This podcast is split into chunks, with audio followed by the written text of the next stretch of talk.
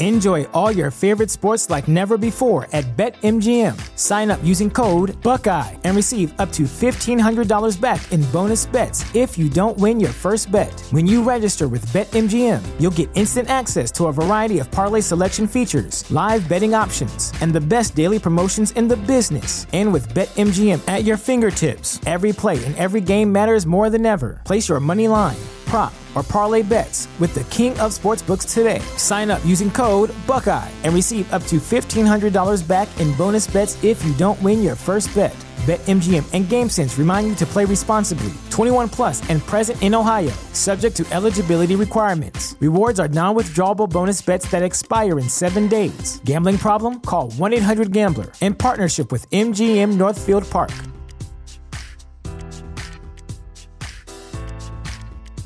What's the easiest choice you can make? Window instead of middle seat? Picking a vendor who sends a great gift basket? Outsourcing business tasks you hate? What about selling with Shopify? Whether you're selling a little or a lot, Shopify helps you do your thing, however you cha-ching. Shopify is the global commerce platform that helps you sell at every stage of your business. From the launch your online shop stage to the first real life store stage, all the way to the did we just hit a million orders stage. Shopify's there to help you grow. Whether you're selling scented soap or offering outdoor outfits, Shopify helps you sell. Wherever and whatever you're selling, Shopify's got you covered. Sign up for a $1 per month trial period at shopify.com slash try. Go to shopify.com slash try now to grow your business, no matter what stage you're in. Shopify.com slash try.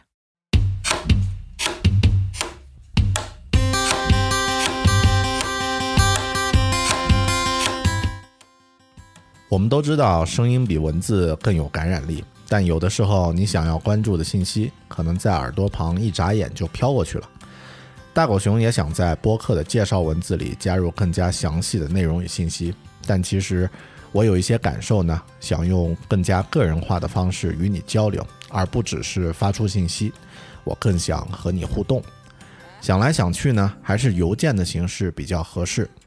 从二零一五年六月开始，大狗熊将把制作每期音频播客和视频背后的故事，以及我自己在这一周的感受火花，以图文邮件的方式呢发送给听友。如果你想要收到每周一期的《狗熊说周刊》，请在你习惯的任何社交网络呢，把你常用的邮箱地址呢发给大狗熊。我的邮件呢是 bear at beartalking 点 com，也就是 b e a r at b e a r t a l k i n g 点 com。我的微博呢是 i 大狗熊，可以直接发送私信告诉我你的邮箱，也可以通过微信 bear big talk 或者是狗熊有话说啊，搜这几个字搜索得到的。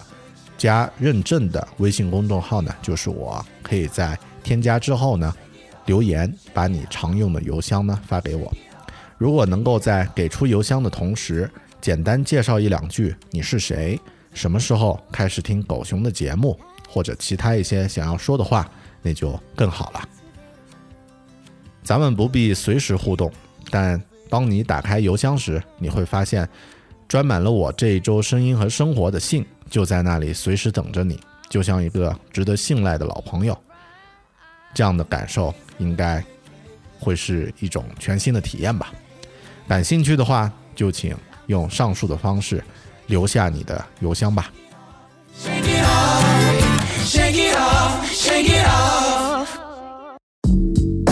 阅读、科技、旅行、生活可以很大，对话设计、学习、思考不嫌太多。这里是 iTunes 获奖播客《狗熊有话说》，一听就停不下来的哦。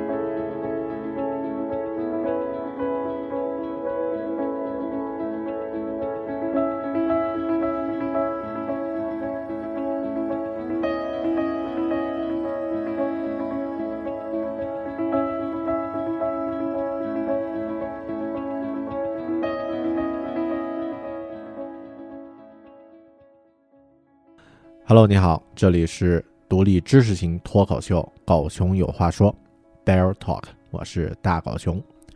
二零一五年八月二十三号，我和老婆在四川旅行，吃小吃，逛美景。这一天呢，我们按照原定的计划，一早就乘车去了乐山大佛，去见识一下古代人智慧和决心的见证。浏览乐山大佛，在看到佛像前，需要先爬上上千级石阶，到达建在和佛头平齐的山腰的一座寺庙。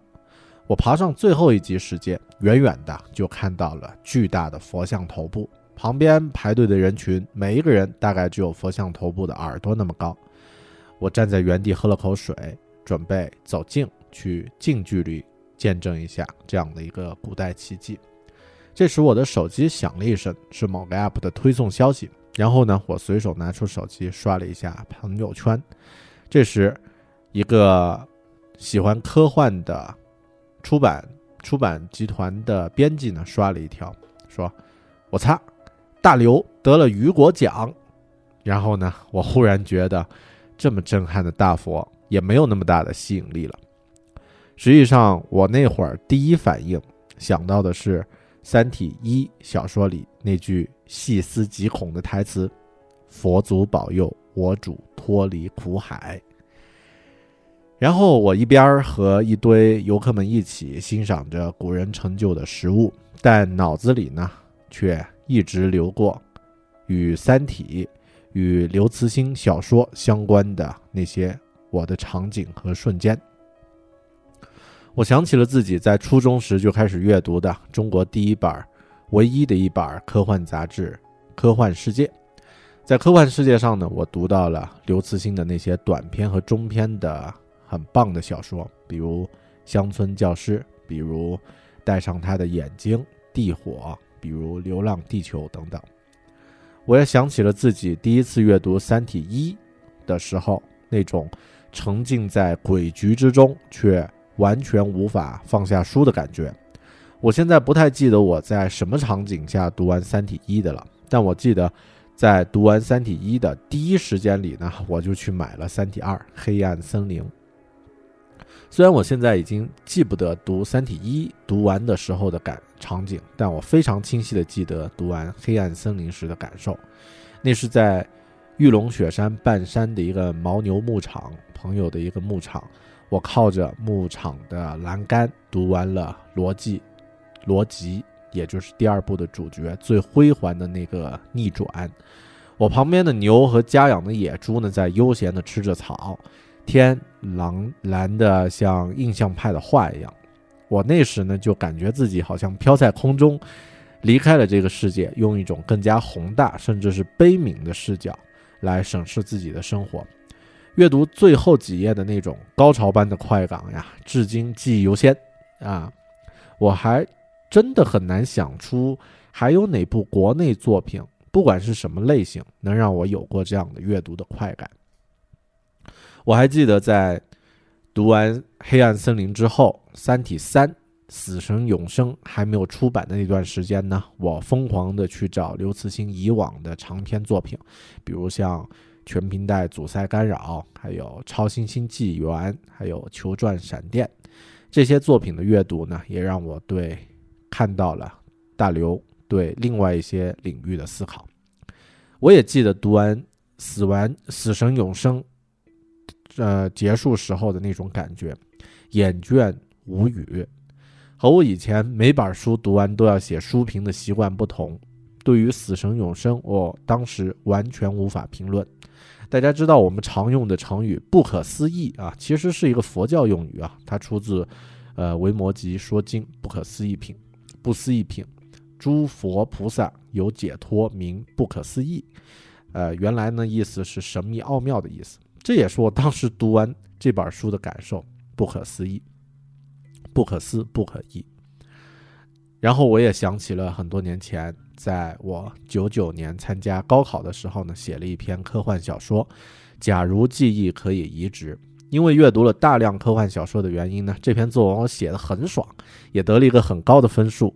科幻小说帮助我在主流的价值体系里面有了一点收获啊！我借助这个作文呢，呃，语文的分数啊得到了主流的认可，这也算是我和科幻小说一起跨越的一道光幕。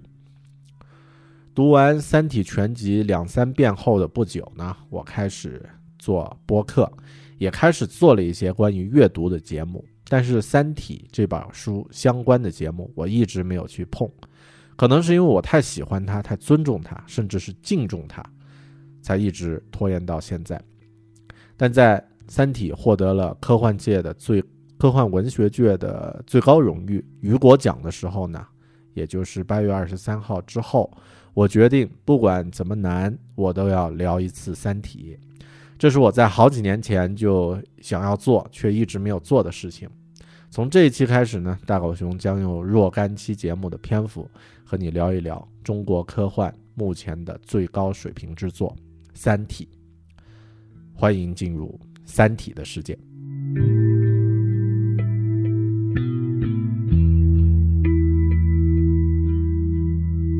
在开始聊之前，我想先声明一下，我尽量不故意剧透，但聊一本书。一本小说，如果要聊得透彻，剧透在所难免。建议大家在收听《三体》的这几期节目之前呢，都去先阅读一下原书，有一个直观的感觉，在收听时的乐趣会大很多。当然，对于一本好的小说来说，其实哪怕你剧透了，也对它的这个阅读乐趣不会影响太多。《三体》这个也属于其中的一种啊，也属于这样的一个类别。另外呢，我想。呃，每本书聊一期节目，预计这一系列节目呢会聊三期啊，至少三期。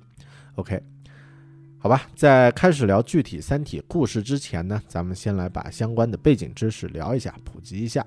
比如像什么是雨果奖呀，还有这个刘慈欣啊，也就是常常称的大刘是谁，还有现在中国科幻呀是什么情况等等。呃，先说说雨果奖吧。雨果奖呢？啊，是世界科幻协会啊，应该是 SFI 吧啊颁发，他是为了纪念科幻之父啊，也就是叫雨果·根斯巴克的一个人啊，Hugo Gensback 啊这样的一个呃这样的一个人而命名，用用来奖励过去这一年出版的优秀泛幻想类小说。其实呢，并不算是严格的科幻小说奖啊，它也可以。颁发给一些这个奇幻小说，啊，呃，这部呃这个奖呢，在科幻领域呢，其实和嗯和这个诺贝尔奖有点像啊，这样的一个地位。那说一下这个雨果·根斯巴克是谁？啊，他是一个呃美国的科幻杂志编辑、科幻文学的先驱啊，也是工程师出生啊。一一八八四年出生于卢森堡，一九零四年移居美国。然后呢，他在一九二六年呢创办了第一本真正的科幻杂志，叫《Amazing Stories》啊，惊奇故事，成为开创科幻类型文学的先驱。嗯，然后一九因因为这样的一个成成就啊，一九六零年比斯堡科幻年会呢，啊颁给他一份特别的科幻奖，并授予他科幻杂志之父的称号。后面呢，这个年度科幻小说奖呢，就以他的名字命名为雨果奖了。可能喜欢科幻的朋友还会听说到另外一个奖，叫做星云奖，啊，叫 Nebula Award。那这个呃星云奖呢，它是这个呃美国科幻和奇幻作家协会设立的一个奖项。这个呢，是一九六五年开始的，嗯。然后呢，他也是颁发给这个，呃，那呃那一年出版的这个科幻和奇幻作品，但是他的这个评选范围呢，仅限于在美国出版或发表的这个作品啊，所以他的这个呃领域呢，相对来说要窄一点。但那个两个奖，也就是他和雨果奖、星云奖和雨果奖呢，经常相提并论，被称为双奖。如果一部小说同时拿到了双奖，那就标志它已经，呃，毫无疑问是一个经典作品的殿堂了。那这方面的代表呢，是我大狗熊的偶像啊，叫，呃，奥森斯考特卡德啊。那这个这个作家呢，也就是他写了两部小说，呃，这个安德的游戏，还有他的续作死者代言人》这两部小说，在一九八六和一九八七两年连续两年同时包揽这个双呃雨果奖和星云奖两个奖啊。这这个小说以后咱们有时间好好的来聊。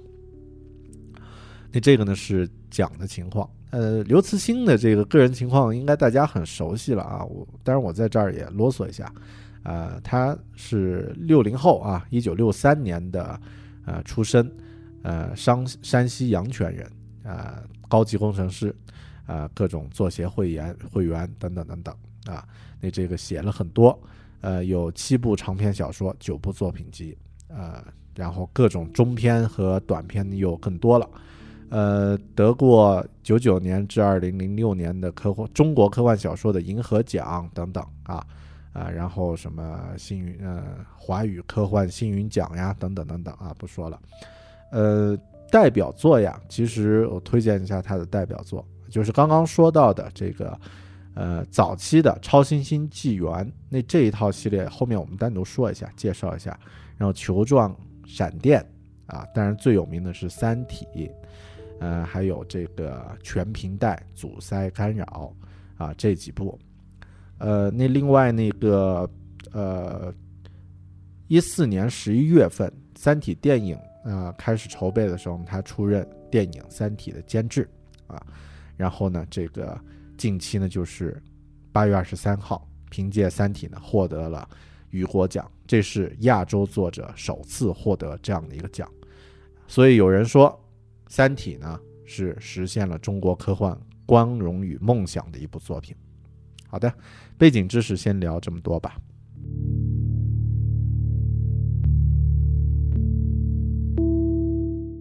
咱们今天这一期要聊的是《三体》系列的第一部。啊，当时呢是在二零零六年，《三体》第一部呢在科幻世界上开始连载。后面当然当然又单独出书了，二零零六年呢，距现在已经九年了。呃，后面呢，在这个去年的时候呢，《三体》翻译成了英文版，同样是有一个科幻作家，旅美的科幻作家刘宇坤翻翻译的这个《Three Objects Problem》啊，那这个科幻小说《三体一》的这个大概剧情呢，呃，我念一下这个呃官方的。呃，他的这个介绍吧，说文化大革命如火如荼进行的同时，军方探寻外星文明的绝密计划“红岸工程”取得了突破性进展，但在按下发射键的那一刻，历经劫难的叶文洁没有意识到，他彻底改变了人类的命运。地球文明向宇宙发出的第一声提名，以太阳为中心。以光速向宇宙飞驰，四光年外，三体文明正苦苦挣扎。三颗无规则运行的太阳主导下的百余次毁灭与重生，逼迫他们逃离母星。而恰在此时，他们接收到了地球发来的信息。在运用超技术锁死地球人的基础科学之后，三体人庞大的宇宙舰队开始向地球进发。人类的末日悄然来临。呃，《冰与火》的作者马丁啊，乔治·马丁呢，这样评价《三体》说：“这是一本很不寻常的书，奇妙地混合了科学和哲学思辨、政治和历史、阴谋论和宇宙学。来自西方和中国历史上的国王和皇帝们一起出现在一个梦幻般的游戏里，同时，警察和物理学家携手解决现实中的阴谋、谋杀和外星入侵。”当然，马丁的这个评价呢，属于一个很客气的，呃，没有深入的，呃，是没有太深入的这个解读的评价。但《三体一》的故事呢，其实刚刚那个那几句话呢，也剧透的差不多了。嗯，呃，如果你已经看过这部书的话呢，我想说太多也没有用 啊。如果没有看过的话，同样的，那我们呃关于剧情介绍的内容呢，就说到这儿，咱们还是直接进入到。我个人的一些观点和评论吧。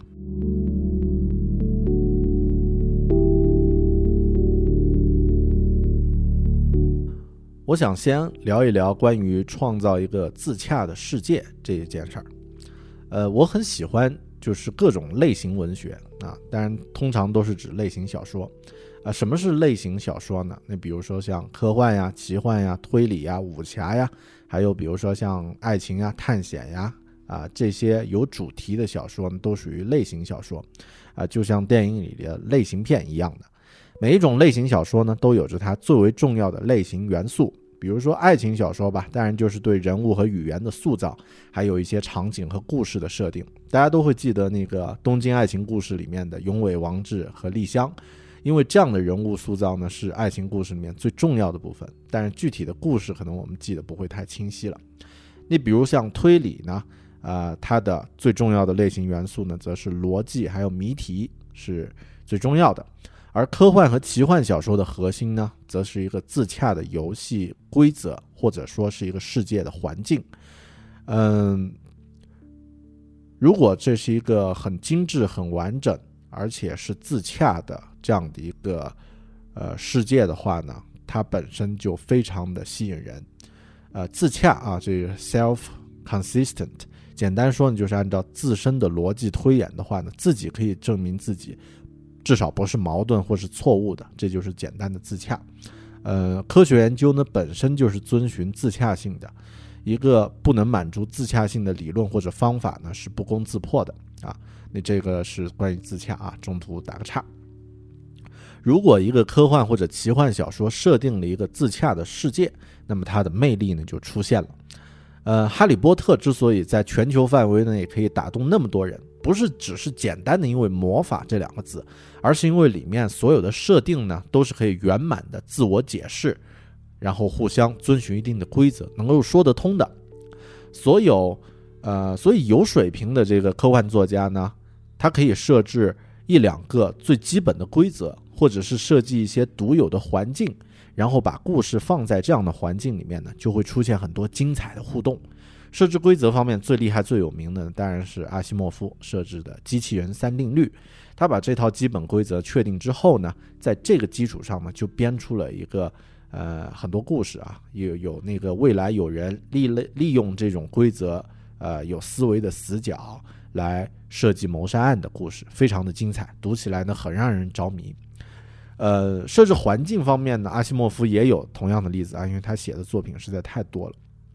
他在一部小说叫做《钢窟》里面设计了一个呃未来未来世界非常拥挤的呃这个巨型城市的这样的一个世界，每个人出生到死亡整个过程中呢，无时无刻旁边都会有人啊和你分享着空间，所以呢。当那个时候的人根本无法孤身一人去穿过城市外的荒野啊，这对当事人的心理状况来说是不可能的，心里受不了。那有人呢就利用了这种环境造成的思维死角来计划了一个谋杀案啊，读起来也非常的精彩。说回到《三体》，《三体》这部小说牛逼的是这两种设定，环境和规则的设定都有。当然，规则类的设定是在第二部出现，也就是先让读者读起来好像觉得没什么稀奇的啊。宇宙社会学两个基本规则：第一，生存是文明的基本需要；第二，文明不断的增长和扩张，但宇宙中的物质总量保持不变。这个规则听起来很普通嘛，是吧？但是在这样的规则之下呢，就出现了一个非常黑暗冷酷的结果——黑暗森林法则。这一块儿我们在聊到第二部的时候再展开详细聊。那第二种设定，也就是对环境类的设计呢，当然是呃呃，当然是在《山体》里面的反复出现啊，有各种各样的设定。最主要的呢，就是三体星本身这个设设定，因为这是一颗有着三颗恒星的星系，自然环境非常恶劣，所以三体星人的文明呢，和我们熟悉的地球文明准则当然不一样。这个文明是没有发展出像艺术呀或者其他华丽的那种虚的东西的，甚至是。甚至这个文明是没有我们熟悉的那种道德约束的，嗯，如果你不太熟悉科幻小说的这个风格呀，可能在阅读的时候会去想啊，三体星人太惨了，或者是啊，三体星人太邪恶了啊。但这些观点都是站在我们自己熟悉的这套标准、这套文明标准上，对和自己不一样的东西进行批判的。熟悉的就一定是对的，是好的吗？什么是对和错呢？评判的标准又是什么呢？是从什么样的角度去出发的呢？啊，所谓道德是从什么时候开始的？是站在什么样的立场来看的？如果这些问题你反复去问的话，就会发现，呃，科幻小说它会特别有意思。举个例子吧，我喜欢旅行，并且呢，现在发现呀，旅行中最大的收获不是说你对一个陌生的地方能有什么样的感受体验啊，不一样的收获，最大的收获是在于你。在旅行回来之后，对于自己熟悉的环境和事物呢，会有一个不一样的视角和见解。那同样的，科幻小说最大的一个能力，就是可以站在目前我们完全不可能体会到的角度来审视我们熟悉的世界，引发我们的思考。如果你说三体星人好惨啊，那其实还是以我们熟悉的从猿类啊进呃这个然后进化，在物产丰富的农业社会发展起来的文明。所持有的角度来思考问题的，咱们来假设另外一个情况来做一个思维游戏。如果我们遭遇一个螳螂这种动物发展出来的文明啊，比如说螳螂一直发展发展啊，变得文明程度很高，最后甚至都有宇宙飞船了这种程度，那这个文明的习俗呢，是在新婚当晚，老婆要把老公吃掉来繁殖下一代啊。这是一件和我们结婚闹洞房一样的习俗，他们都觉得这是正常的。然后呢，你作为呃外来文明，在他们新婚当晚呢，看到啊闯进无意中看到以后呢，就说啊这个家伙在干嘛？他他他这个他这个谋杀亲夫啊，就把正在吞吃老公的老婆呢几枪干掉了，然后觉得自己还是做了一件好事儿。那么你觉得活下来的这个老公？啊，这个螳螂老公是会感谢你的救命之恩呢，还是会把你当做他的杀妻仇人呢？啊，顺便说一句，这其实也是来自呃中国另外一个科幻作家王靖康的一篇中篇小说，科幻小说的一个创意啊。那这样的这个角度呢，其实也是科幻小说的魅力所在。《三体一》这样的设定呢很多，而且呃故事的。背景呀，是整个系列最让中国人熟悉的环境啊，那就是我们中国，而且是有文革有现代，那这样的对比呢，其实也会激荡起很多人的思维火花。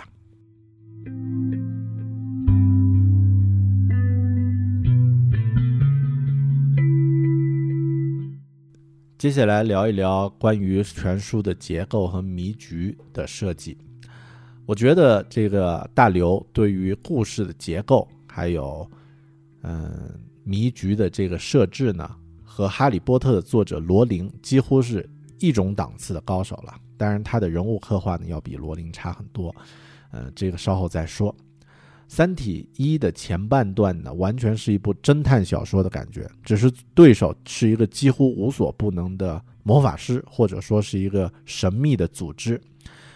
做呃第一部书呃第一部书里面这个主角汪淼，他面对的那几个谜题啊，比如说像宇宙闪烁呀，还有三体游戏啊，啊，当你在阅读的时候呢，都会感到神秘，甚至是有点恐怖的感觉。就像刚刚说的那个啊，三体一里面那句台词：“佛祖保佑我主早日脱离苦海。”佛祖保佑我主脱离苦海。你这句，这句这个呃台词，你读上几遍都会觉得啊，的确是很神秘、很诡异。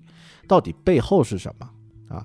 就像我们看精妙的魔术表演，其实如果戳穿的话很平凡，但书里的魔迷局呢，也是基于科幻的自洽的这种设定。比如说，让让人根本无法想象出破绽的宇宙闪烁，你只能去理解它是一个神的力量。你其实如果揭穿了，这是一个突破了三维空间的质子的作用的话呢，你一切就豁然开朗了。关键呢是大刘精心设计出这些谜题，然后呢他把核心藏得很深，然后呢。呃，就像那个剥洋葱一样的，一次呢再给出一小点线索，让你看到一小段啊，然后你就会跟着往前走。那这种设计的这个结构呀，非常的高明，也让读者阅读的感觉很爽。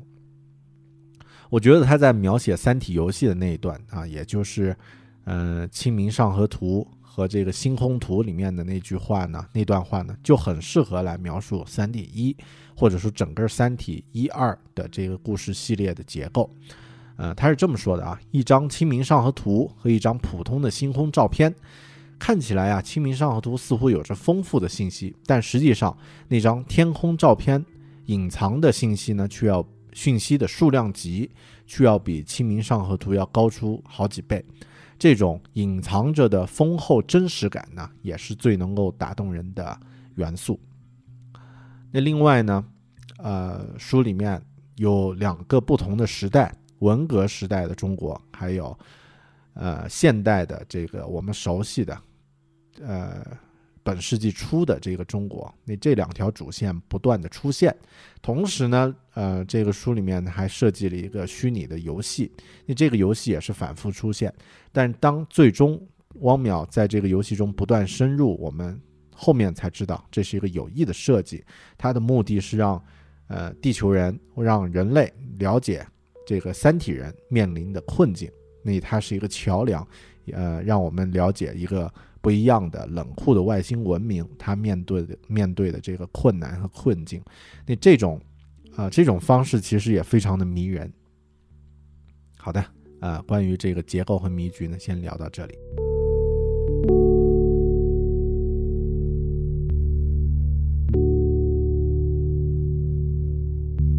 接下来说说人物吧。呃，我翻出自己在读完《黑暗森林》后写的书评呢，发现呀，自己当时对于《三体》里的人物描写呢，很是夸赞啊。现在我要收回这样的评论啊，因为那个时候是在。六年前，我在二零零九年读完的时候写的这个评论啊，嗯，因为现在来看呢，《三体》里面的人物呀，并没有它的故事和叙事结构那么精彩啊，比如有一些地方的确是有点脸谱化啊，有点这个，嗯，有点，嗯，就是太普通了。比如说像，呃，老科学家丁仪。呃，拿这个烟斗呀什么的那种形象，一看就是过于脸谱化的，我们普通人对于物理学家的想象罢了。呃，我个人对于《三体》系列里面的女性人物形象感觉都不是很喜欢，特别是剧情最震撼的第二部《黑暗森林》里面的那个女主角，女主角啊庄严，那完全是我们这种理科宅男啊，理科的直的宅男，呃，屌丝啊，在大学时期对女生的幻想呀。啊，没有谈过恋爱，没有接触过太多女生心中的这个女生，就是那个样子，完全不真实。当然，第三部里面的那个女主角程心也是形象非常的单薄。作为客观的读者呢，我挑出了这样的人物描写方面的毛病，而且这也是很多喜欢阅读但没有读过很多科幻小说的读者呀、朋友呀不喜欢不喜欢《三体》的重要原因。但是我。另外一个身份是大刘的脑残粉，所以我要换一个身份啊，换一个脸谱。对于这样的攻击，就是人物描写的确很差劲啊。呃，那我有三个回应的理由。第一个，科幻或者说像一些历史小说，包括一些架空历史小说啊，如果是着眼于大的构架或者是世界的设计呢，那对于人的描写自然会薄弱，这两这两者很难兼顾。真正能做到像呃《哈利波特》呀、《指环王》这样的程度的作品呢，其实真的很少。嗯，比如说像巨著，呃，《罗马帝国新新花史》，这个是历史上的巨著；还有像呃阿西莫夫的《基地》系列，那里面的人物描写其实也很薄弱的。《基地》你读完以后，呃，最多就是记住一个 Sheridan 啊，这个谢顿这个人，哈里谢顿，而且这个人其实也是因为他具体做了一点事儿而已。啊，这也是我要说的第二个第二个理由，第二个回应。这种塑造了一个世界的小说呢，读者们记得人物的个性呢，往往是因为他具体去做了什么，而不是因为他的个个人性格、他的想法和思维。除非作者有意的铺开笔墨去描写，比如我们都觉得啊，第二部里面的罗辑、张北海，甚至是韦德都太酷了。这也是因为他们的行为，而不是因为他们的，呃，这个个性和思想。第三点也是最重要的一点，描写出真实的人物呢，需要对于真实的人和人性有细腻的观察。比如说像村上春树写人写的够好了吧？那也是因为他在成为专专职作家之前，自己开了一家酒吧，每天呢他就站在柜台后去观察各色的客人，构想他们的生活、他们的故事。那刘慈欣在出版《三体一》是在二零零六年，写作时间可能还稍微早一点。那个时候他还在那个娘子关水电站做一名工程师，每天接触人就是那么十几个啊，而且还都是在食堂里面见个面，人家都是很普通的。那个聊聊打牌呀，什么娶媳妇的嫁妆呀，这样的一些琐事儿，你让他怎么观察呢？他能做的呢，就是抬头望向星空，去构想更大更远的世界和未来，甚至是末日。其实这样一想呢，也感谢这样的环境，能够给予他这样的让想象驰骋的空间，才能带给我们那么棒的作品。说回到《三体一》本身的人物吧。其实我觉得呀，除了男主角汪淼存在感略弱一点之外，呃，书中的重要角色那个叶文洁，无疑是全系列刻画的最成功的女性角色了。她的行为直接影响了两个文明的进程，这也是我刚刚说到的人物的行为决定了读者对她的重视程度。而另外呢，关于文革的那段黑暗历史的故事呢，也让读者感受到这样的一个人物行为背后他的逻辑。那这种真实感呢？也让叶文洁这个形象形象变得如此的鲜活。另外一个非常成功的人物形象呢是大使，啊，这是一个侦探啊，史强，啊，是一个警察，这是一个很粗糙，呃，很生活化、很沾地气的一个普通的警察，但是呢，呃，他也有着很不一样的思维模式。那他很像我们，他的行为举止很像我们身边随时可以见得到的基层人物，甚至是小市民啊，有点小市民的特点，但他又有着完全不一样的思维方式，能够从不同的角度去发现问题。这种形象一定会受我们这些普通读者的欢迎的。另外，这也证明了我的观点：有观察才有描写的质感。当年的大刘作为一个生活在小城镇啊，一个小水电站的科幻作家。身边的粗鄙的那种小市民呢不会少，可以想象到的。但思维的延展能力呢是他自己就有的才华，所以他只需要把这两种东西结合到一起，一个很有趣的形象呢就产生了。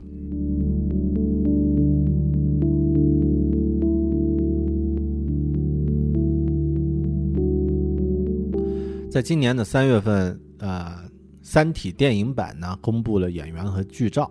首先公布的呢是主角叶文洁，是由张静初饰演的。当时呢，我呃看了以后呢，觉得哎特别有呃特别有有有感觉了啊。然后呢，就脑补了一下其他演员啊，做了一个娱乐啊。那现在和大家分享一下，当然我这个是纯想象的，后面呃应该都不一定能实现啊，不可能实现啊，嗯。叶文洁主角呢，当然是詹静初啊，这还真符合原著的感觉，让人有点期待了。然后叶哲泰呢，啊，我选那个王庆祥啊，王庆祥大家知道是一代宗师里面那个，嗯，这个，哎，那个是叫什么宗？呃，就是章子怡他他爸啊。那在小说里面，叶哲泰呢是叶文洁的父亲，文革的时候呢被红卫兵批斗死了。啊，批斗死了。那 sorry，嗯，让一代宗师王庆祥来演呢，念念不忘，必有回响。哎，还有点感觉。汪淼呢，让陈道明来演啊。那这个严格来说，他是科学家，要有一点知识分子的气质啊。道明叔来演汪淼呢，肯定 hold 得住。呃，丁仪。丁仪呢？我觉得让葛优葛大爷来演啊，因为丁教授是一个重要的角色，物理教授嘛，还会出现在第二部。原著对他的描写是脑门很大，感觉非常聪明啊。大爷葛大爷来演很合适啊。当然有人说啊，葛优应该去演第二部的水滴啊。嗯，你们挺狠的，嗯。然后书里的这个申玉妃，那这个呢是一个邪教般狂热的女人啊。佛祖保佑我主。脱离苦海这句台词就是他说的，那我觉得应该让刘嘉玲来演。你听听，你脑补一下这句话从刘嘉玲嘴里说出来，是不是很有气场呢？啊，然后这个申玉飞的呃这个暧昧角色魏成啊，我觉得呃小说里面的角色呢，魏成是一个数学家，和申玉飞有着种种恩怨纠葛。呃，这个角色让梁家辉来演，应该会很很有感觉哈。然后呢，这个呃伊文斯，这是一个很偏执的家伙。那这个家伙一看就是一个呃很执着的人。那让这个尼古拉斯凯奇来演啊，他最适合演这种疯子疯疯角色了吧？呃，然后《三体》的呃三体星幺三七九号监听员，那这个当然是呃演过格鲁姆。和这个啊，金刚的全球最厉害的动作捕捉演员安迪·塞金斯来演了，这还用说吗？呃，那《三体》的科学执政官什么的，这些都由安迪·塞金斯来演啊，还可以省省一份钱。呃，当然最后呢，那个大使史强呢，呃，我觉得可以让罗振宇、罗胖来演，是吧？呃，那这个。呃，史强的名言是“邪乎到家必有鬼”啊，经常是不按牌理出出牌的逆向思维。罗老师来演很适合哈。呃，当然这些都是这个啊编的，嗯，呃，看你喜不喜欢吧。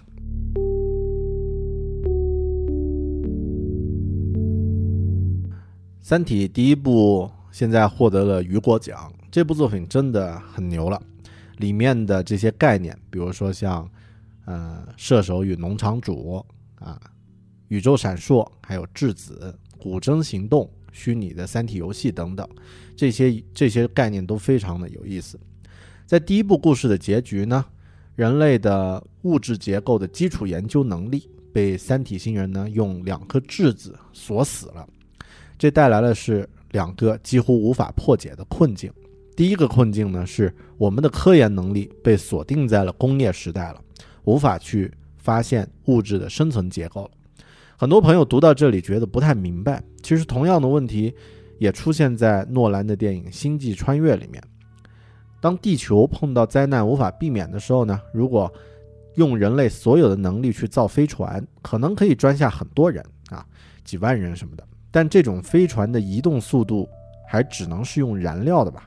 是化学能量，其实就像诺亚方舟时代的人呀，最多也只能是造出一艘当时可以想象的体积最大的船，但他们无法想象除了桨和帆之外其他的驱动方式，因为当时的基础科学只能达到这样那样的程度，只有基础科学先突破，才能带动新一级别的科技呢进入到实用程度。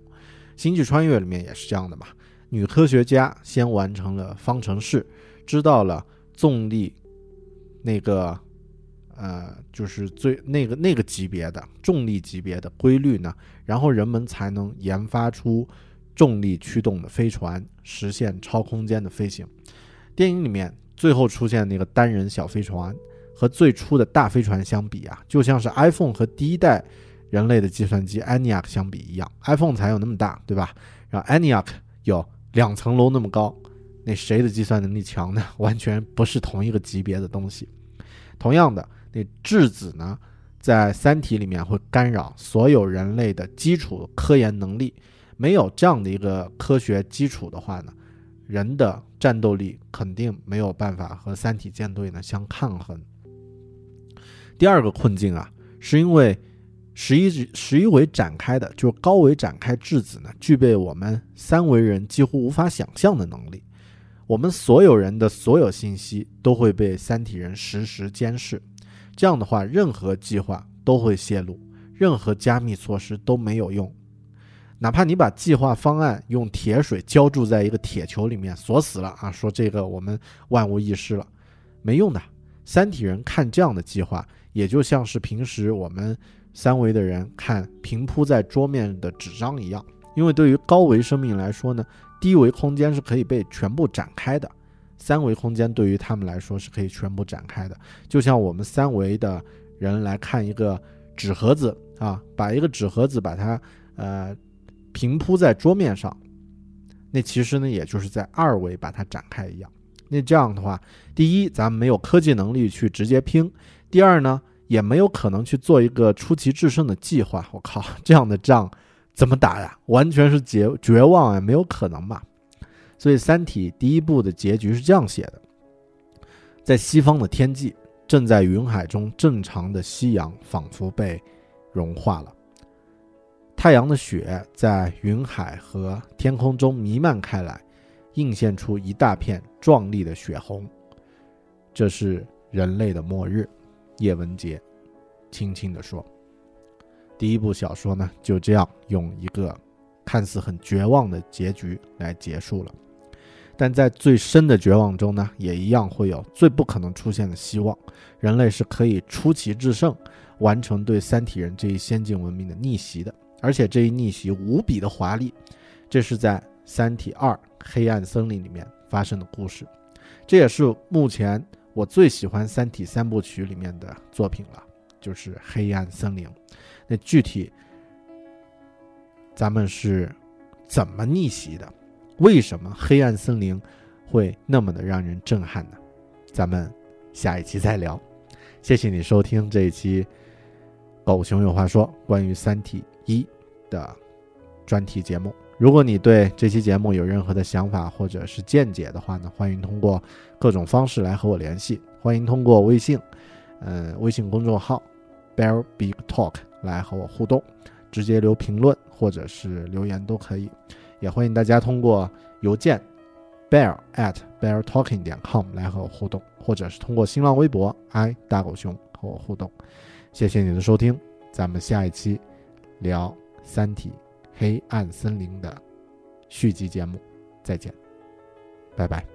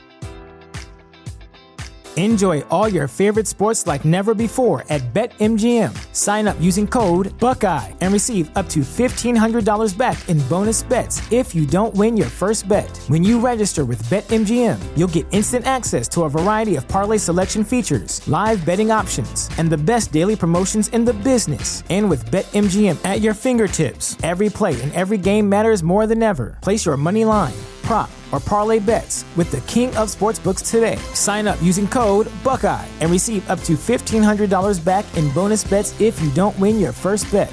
BetMGM and GameSense remind you to play responsibly. 21 plus and present in Ohio, subject to eligibility requirements. Rewards are non withdrawable bonus bets that expire in seven days. Gambling problem? Call 1 800 Gambler in partnership with MGM Northfield Park.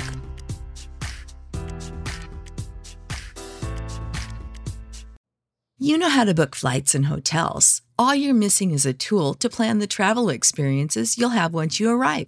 That's why you need Viator. Book guided tours, activities, excursions, and more in one place to make your trip truly unforgettable. Viator has over 300,000 travel experiences to choose from. Everything from simple tours to extreme adventures and all the niche, interesting stuff in between. So you can plan something that everyone you're traveling with will enjoy. Real traveler reviews give the inside scoop from people who've already been on the experiences you're considering. So you can plan with confidence. Free cancellation helps you plan for the unexpected. And 24 7 customer support means you can travel worry free. Download the Viator app now and use code Viator10 for 10% off your first booking in the app. Find travel experiences for you. Do more with Viator.